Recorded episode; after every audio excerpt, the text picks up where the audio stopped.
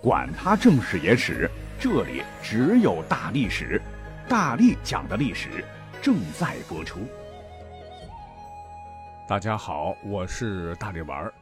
说起马可波罗啊，就凭一本六百多年前的《马可波罗游记》，他在中国可比老家意大利出名的多。那这是一本令西方震惊的长篇游记，里边对当时的大元一顿尬吹。中国似乎就是一遍地黄金、香料营野的世外桃源，令闭塞的欧洲人振聋发聩，也使得马可·波罗一直以来被誉为中世纪的伟大旅行家。但你说，你马可·波罗在中国待了十七年，还有具体的官职、拿俸禄什么的，怎么我们查阅史书数十年就没有找到一件可以供考证的马可·波罗的史料呢？游记全书洋洋洒洒几十万字，怎么连中国最基本的符号汉字、筷子、中医和茶叶全书都没有出现呢？云云。所以有人怀疑，会不会是他道听途说拼凑的见闻录，压根儿就没来过中国？到目前为止还是争议哈。呃，不过这本书呢，确实激发了西方对中国的无限向往，这倒是真的。以上抛砖引玉，客观讲。一个外国人不远万里来到盛世的古代中国，狂赞之，让世界其他地方的朋友知道了中国，渴望来中国，让中国一词成了大洋彼岸被几百年所关注的顶流，还是值得我们骄傲的。可是有一点啊，那作为一位历史爱好者，您有没有想过这个问题？那一直以来，我们对来中国的外国人关注度很高，可是相反的。除了像是我们熟悉的为数不多的古人，如玄奘，他去过天竺；鉴真去过日本；郑和下了西洋之外，好像印象中没有其他古人开眼看过世界，迈出过国门，去外国走走转转看看，去过什么欧洲、非洲、大洋洲了，跟马可波罗一样啊，留下了文字记载，以享国人。换言之，历史上到底有没有我们东方的马可波罗呢？答案是，当然有。只是我们知之甚少罢了，绝对要领先十三世纪的马可·波罗很多年。首先登场的这个故事呢，发生在公元九十七年，也就是一世纪。东汉和帝永和九年，有一个人唤作甘英，奉西域都护班超之命，曾代表汉朝出使大秦国。这个大秦国呢，就是位于亚洲西端地中海东岸之古罗马帝国。由于丝绸之路往来比较多嘛，听阿拉伯人说过哈，面对这么一个横跨欧亚非三大洲的富庶的民族众多、文明融合、人口众多的庞大帝国，甘英出发前那也是意气风发、斗志昂扬，抱着不辱使命之心，踏上了漫漫征程。历经多年长途跋涉，跨过帕米尔高原，穿过条支两河，进入安息，就是古波斯一带。可以说是九死一生啊，最终到达了西海。这个西海很可能就是波斯湾，距离古罗马帝国近在咫尺。但关键时刻，狡猾的安息帝国的商人为了商业利益，就故意合伙忽悠甘英，说这大海可是无边无际，要是顺风顺水也得仨月，若是逆风，你汪洋大海得漂个至少两年多，船上得准备个三年粮食和饮水。这还不是最危险的，海中还有善使人思土恋木者，是航海者死之殆尽也。思土恋木就是思念的思，土地的土，恋爱的恋，羡慕的慕。这其实呢是一个海怪名，正是早于古罗马的时候被广为流传的古希腊神话中的海妖塞壬。荷马史诗经常介绍到，是一种人面鸟身的海妖，飞翔在大海上。拥有天籁般的歌喉，常用歌声引诱过路的航海者，而使航船触礁沉没；船员则成为赛壬的腹中餐，令航行的水手无不闻风丧胆。那这也是希腊神话第一次出现在汉语语境的《后汉书·西域传》中，就显得十分的离奇。那碍于当时落后的航海技术，甘英竟然信以为真，转身回城了。那这一次和大秦的擦肩而过。使得东方国家主动寻求与西方国家的交流尝试，意义不亚于发现哥伦布新大陆，功亏一篑，失去了提前几千年被载入人类文明交流互通的记录的绝佳机会。但也不是说没有收获啊，也算是几千年前中国人最远的一次西行探险，也是第一个到达波斯湾的中国人。好，那如果说甘英出使大秦，作为中国人开眼看世界的先驱，背后呢有全世界最为强盛的东汉鼎力支持。而甘英之后，距今的一千三百多年前，唐玄宗天宝年间，哎，有一个人唤作杜环，以个人身份游历诸国和地区的中国人，历史上第一位到达非洲地区的中国人。要知道，后世再到达非洲最著名的，已经是距今六百多年前的明代的郑和了。更为难能可贵的是，杜环还是第一个将西亚北非贯通游历的中国人。其文采卓著，还将亲眼所见、所行、所闻十几年间的旅途精华，通通细细记述，集结成书，名为《经行记》，曾经是广为流传啊，不亚于元朝时期的《马可·波罗游记》，而且写的呢，呃，比惜字如金的史书中干英见闻要生动广博的多得多。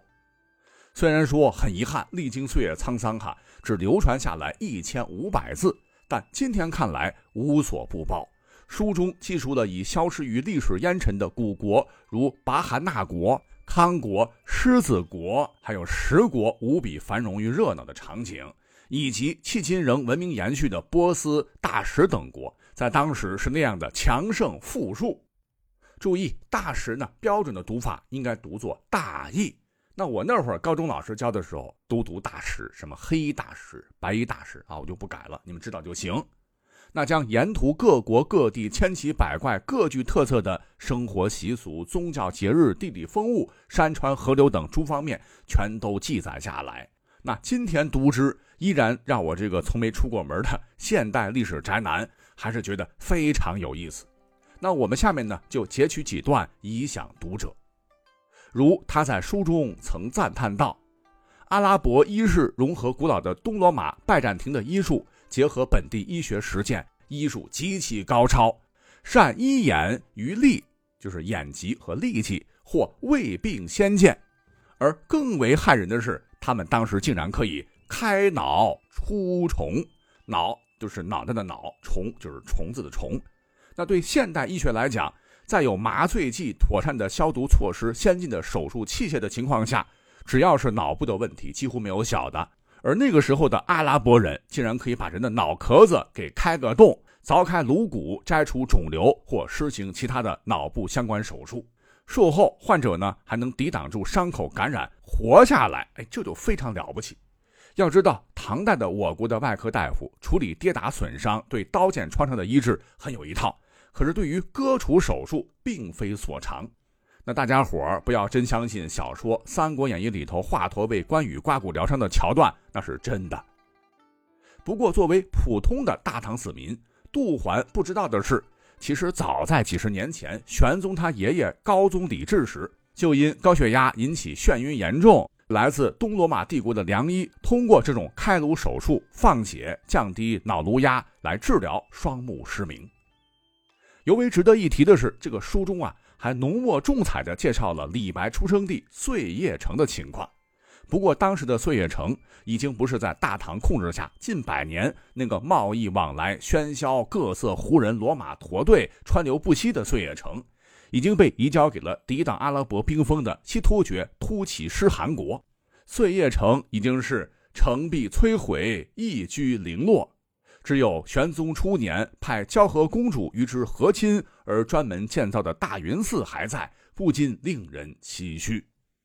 那精彩内容、篇幅关系就不再赘述了。如果说《马可·波罗游记》存在争议，这《经行记》绝对值得信赖。那讲到这儿，您可能奇怪了，你说这个杜环没有雄厚的官方财力支持他慢慢西行，那他是怎么到达最远的地方，最远干到了非洲去了呢？哎，这还得从大唐帝国唯一一次跟阿拉伯帝国这两大超级帝国的强烈碰撞——达罗斯之战讲起。说是在公元七百四十七年以来，玄宗朝一代高丽名将高仙芝。率领着陌刀、塔盾、腰开弩、步长矛，双手武器精良，穿着明光甲、锁子甲、皮甲、马甲，甲胄分明的精锐安西军步骑一万多，进行长途跋涉，以迅雷不及掩耳之势击败吐蕃、小勃律联军，让大唐朝在中亚的扩张达到巅峰。而另一极，此时的阿拉伯帝国历经多次开疆拓土，横跨欧亚非，不断东扩的影响力，就势必和大唐在中亚狭路相逢。最终，达罗斯之战爆发，阿拉伯联军投入了一万名骑乘优良血统的阿拉伯马的重甲呼罗珊骑兵开展攻击。这支地表最强的当时的骑兵部队硬刚大唐的陌刀阵，结果呢，人马剧烈，外加唐军强攻硬弩，阿拉伯联军损失惨重。就在唐军占尽优势、必将大胜时，唐军后方的仆从军。葛罗禄部突然反叛，导致战局瞬间反转。前后夹击之下，两万人的安西汉军被人数数倍的阿拉伯联军击溃，几乎全军覆没。再加上不久安史之乱爆发，大唐彻底退出了中亚争霸。而就是此战，也成就了中国第一个个人环球旅行的大家，这就是杜环。呃，因为决战失利之后，极少数的唐军被阿拉伯人俘虏。他就是其中之一。阿拉伯人当时没有杀他，作为一名低级军官，被编入了呼罗珊军团，一路到达了《一千零一夜》经常出现的巴格达城。随军四处征战吧，到达过今日的伊拉克、耶路撒冷以及埃及、苏丹、埃塞俄比亚，最远处去到了北非的摩洛哥。由于十几年的军旅生涯，他作战勇猛，颇有战功，就被授予了较高的地位、丰厚的奖赏。而杜环作为大唐子民，依旧时刻思念故土。终于经过多年的恳请，阿拉伯帝国批准。那一年，杜环终于要回家了。从埃塞俄比亚的马萨瓦港出发，又是海路、陆路换乘，来到甘英曾到达的波斯湾，又搭大石的商船，历经数载，那穿越波涛骇浪，于公元七百六十二年的夏天返回了广州。那这时呢，已经是唐太宗的宝应元年，一身胡人打扮的杜环阔别许久，再次踏上这方土地的时候，他是叩倒在地，热泪盈眶，亲吻久别的故土啊，感慨万千。这个事儿呢，《太平御览》《太平寰宇记》以及《通志文献通考》均有转述。而这一年呢，也是出生碎叶城的李白去世的日子。那《经行记》中对碎叶城的描述。也成为后人确定李白出身的一个重要的史料。总之，开眼看世界，呃，今人却不为所知的中国人杜环为后人留下的《经行记》，堪比玄奘《西游记》，那是更为的传奇。那你以为，呃，勇敢的古代中国人探寻世界的脚步就此停滞了吗？当然不会。此后，建立北方政权、汉化程度很深的辽国契丹，也曾向西伯利亚派遣了探险队。常选百里马二十匹，遣十人击竿北行，穷其所见，最终到达了大约北纬六十三度的北荒之极。那这是中国古人到达的最北的地方，靠近了北极圈。而几乎和马可波罗同时期的元朝，还有位汉人，唤作汪大渊，也很厉害呀，是中世纪中国最年轻的航海家，从事民间航海贸易。在公元一三三零年，十九岁时就开始了第一次出海，从当时世界上贸易最为频繁的泉州出发，一发不可收啊！多次经过了南海，一直到达了地中海、摩洛哥、印度洋各地，最远航行到达了莫桑比克海峡、非洲东部的坦桑尼亚的桑给巴尔岛，以及今天的位于南太平洋、印度洋之间的澳大利亚。而欧洲白人第一次踏足澳大利亚，已经是一六零六年的事儿了。我们也很自豪哈，我们的先民没有把独占一块大陆的大洋洲当做殖民地，掳掠财富、屠杀虐待土著、干一些罄竹难书的坏事儿，而只是做了生动的记录，著书岛夷志略，引起了西方航海家的关注。尤为一提的是，书中讲琉球就今台湾，同属于澎湖巡检司辖。就说明元代对其进行了主权行使啊。那登岛所见所闻也被详细记录，这也是十七世纪之前中国对台湾岛的最详细的历史记载。整部书堪称中国人的奇妙漂流记。那汪大渊的航海历程很成功了，一对比，比哥伦布竟然还早了一百六十二年，被誉为了东方的马可波罗。所以说，谁说古代中国人就是闭塞愚昧的，活在天朝上国的美梦中，闭关锁国，缺少睁眼看世界的人？其实还有很多很多的古人了，本期放不下了，他们每一位都值得我们肃然起敬。